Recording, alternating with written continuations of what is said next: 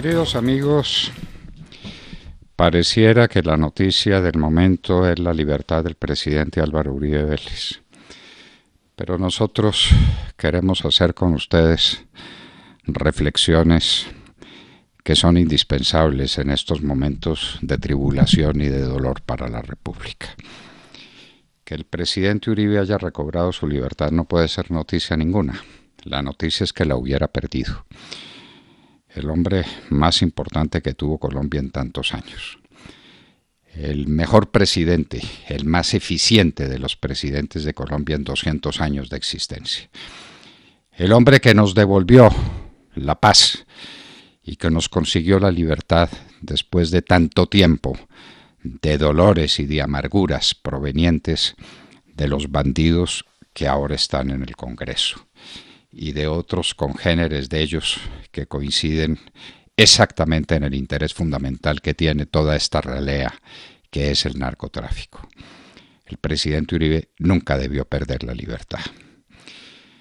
Recordemos, y esto hay que decirlo con profundo dolor, que el aforado, el que tiene un fuero especial, es porque tiene una ventaja con respecto a los demás, porque por la dignidad del cargo que desempeñó, tiene una posibilidad de ser juzgado en un tribunal más alto, en un tribunal más confiable, en un tribunal más exigente desde todo punto de vista con la ilustración, con la imparcialidad, con, la, con el rigor con que los hombres que desempeñan la tarea de juzgar a los aforados deben tener.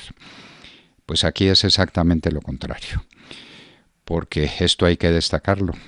El presidente Uribe tuvo que salir en fuga de un directorio político, de un grupo de magistrados que no merecen ese nombre y que son nada menos que los magistrados de la Corte Suprema de Justicia, para refugiarse en la justicia ordinaria, donde espera encontrar jueces probos, jueces diligentes, pero que al mismo tiempo sean imparciales y que tengan el decoro de administrar justicia como corresponde.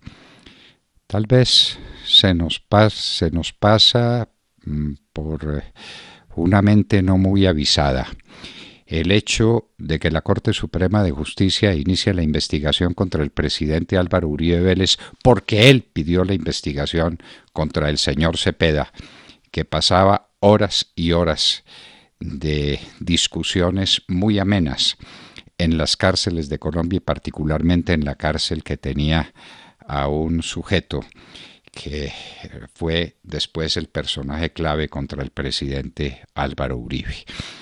Pues eh, eh, la Corte Suprema de Justicia, esa eh, excelsa reunión de magistrados del más alto nivel, archivan el proceso contra el que se mantenía en la cárcel visitando a este preso y a otros con videograbador en mano e inician un proceso contra el denunciante. Esto no tiene antecedentes en Colombia. Los colombianos no podemos olvidar esto. Y entonces la Corte Suprema de Justicia inicia proceso no contra la persona que fue denunciada por permanecer en la cárcel horas y horas con un bandido, tratando de sacarle confesiones que le interesaran, obviamente, sino para qué se reunía con él. Y eh, eh, esa, esa eh, investigación es archivada para iniciar otra. ¿Y qué pruebas buscan contra el presidente Uribe? Una primera por la que debieran estar presos todos los magistrados de la Corte, pero especialmente el magistrado Barceló. Uno no entiende cómo Barceló está libre. Ese es un daño terrible para la República. ¿Por qué? Ah, porque el magistrado Marcelo hizo su modo y su maña para interceptar las comunicaciones telefónicas del presidente Uribe diciendo que fue una equivocación, fue una mala suerte. Porque estaban investigando a otra persona y a otro teléfono, se equivocaron de teléfono y, oh sorpresa, entre 60 millones de celulares le cayó la suerte al celular del presidente Álvaro Uribe Vélez. Y lo dicen estos magistrados y aspiran a que uno les crea. El presidente Uribe fue interceptado en sus eh, comunicaciones telefónicas en un acto delictivo de la Corte Suprema de Justicia. La Corte Suprema de Justicia y el magistrado Barceló cometieron delitos. O díganos, insistan en la tesis de que se trata de una simple equivocación, que el número telefónico era otro, pero que entre 60 millones de teléfonos celulares cayó en suerte al de Álvaro Uribe.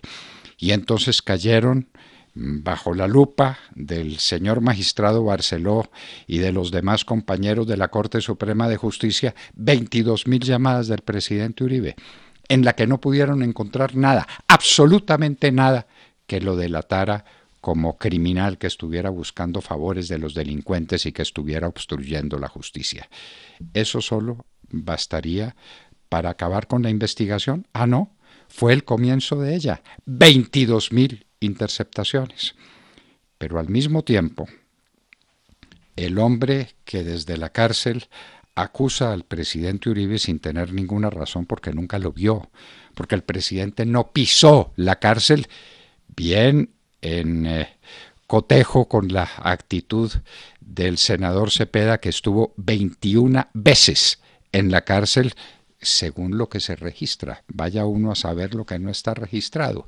El presidente Uribe nunca estuvo en la cárcel, pero el personaje que lo denuncia no ha sido confrontado en un contrainterrogatorio por parte de los defensores del presidente Uribe.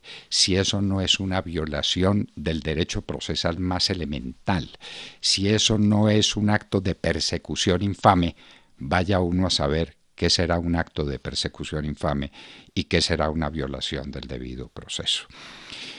Pero no paran aquí las cosas, queridos amigos. Es que para salir de semejantes jueces, los que se equivocan de teléfono y caen exactamente en el teléfono del presidente y le interceptan 22 mil llamadas telefónicas obtenidas ilícitamente, delictivamente, el presidente Uribe tiene que renunciar a su condición de senador. Esto no ha sido puesto de presente suficientemente ante la opinión pública. Álvaro Uribe Vélez hoy no es senador de la República. Ha tenido que renunciar para renunciar de esa manera al fuero, que debería ser la mayor de sus garantías y era el mayor de sus peligros porque estaba en manos de unos magistrados prevaricadores, de unos magistrados parcializados, de unos magistrados indecentes, porque esa es la verdad. De manera que hoy no tenemos al senador Álvaro Uribe Vélez, que dicho sea de paso, fue el senador que más votos obtuvo en la historia de la democracia colombiana.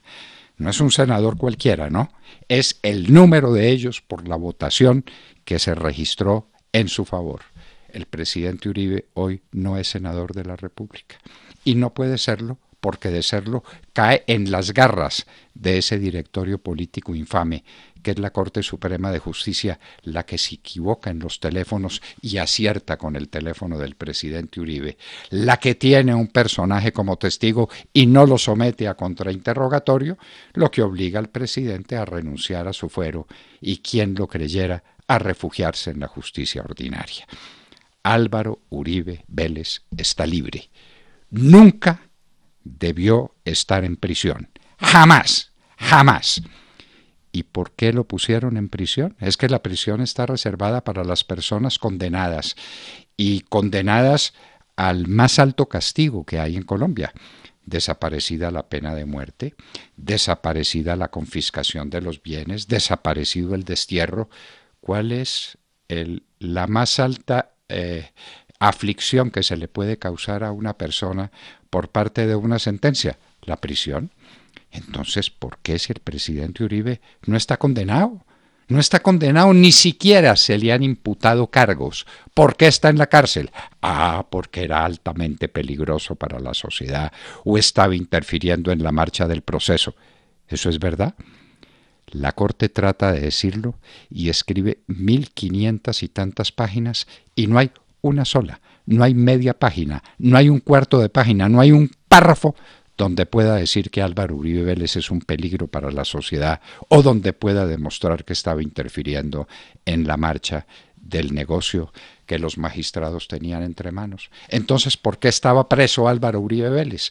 porque le dio la gana a los magistrados de la Corte Suprema de Justicia meterlo en la cárcel y de esa manera, a través de este procedimiento, si no lo mantuvieron en la cárcel, por lo menos le quitaron el cargo de senador de la República.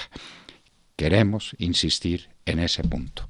Con dolor inmenso de demócratas, de republicanos, registramos que el senador, que en toda su historia tuvo más votos para llegar a desempeñar una curul, hoy no puede ser senador porque va de fuga de quienes debieran ser la máxima garantía de imparcialidad y de decoro en el ejercicio de la función judicial.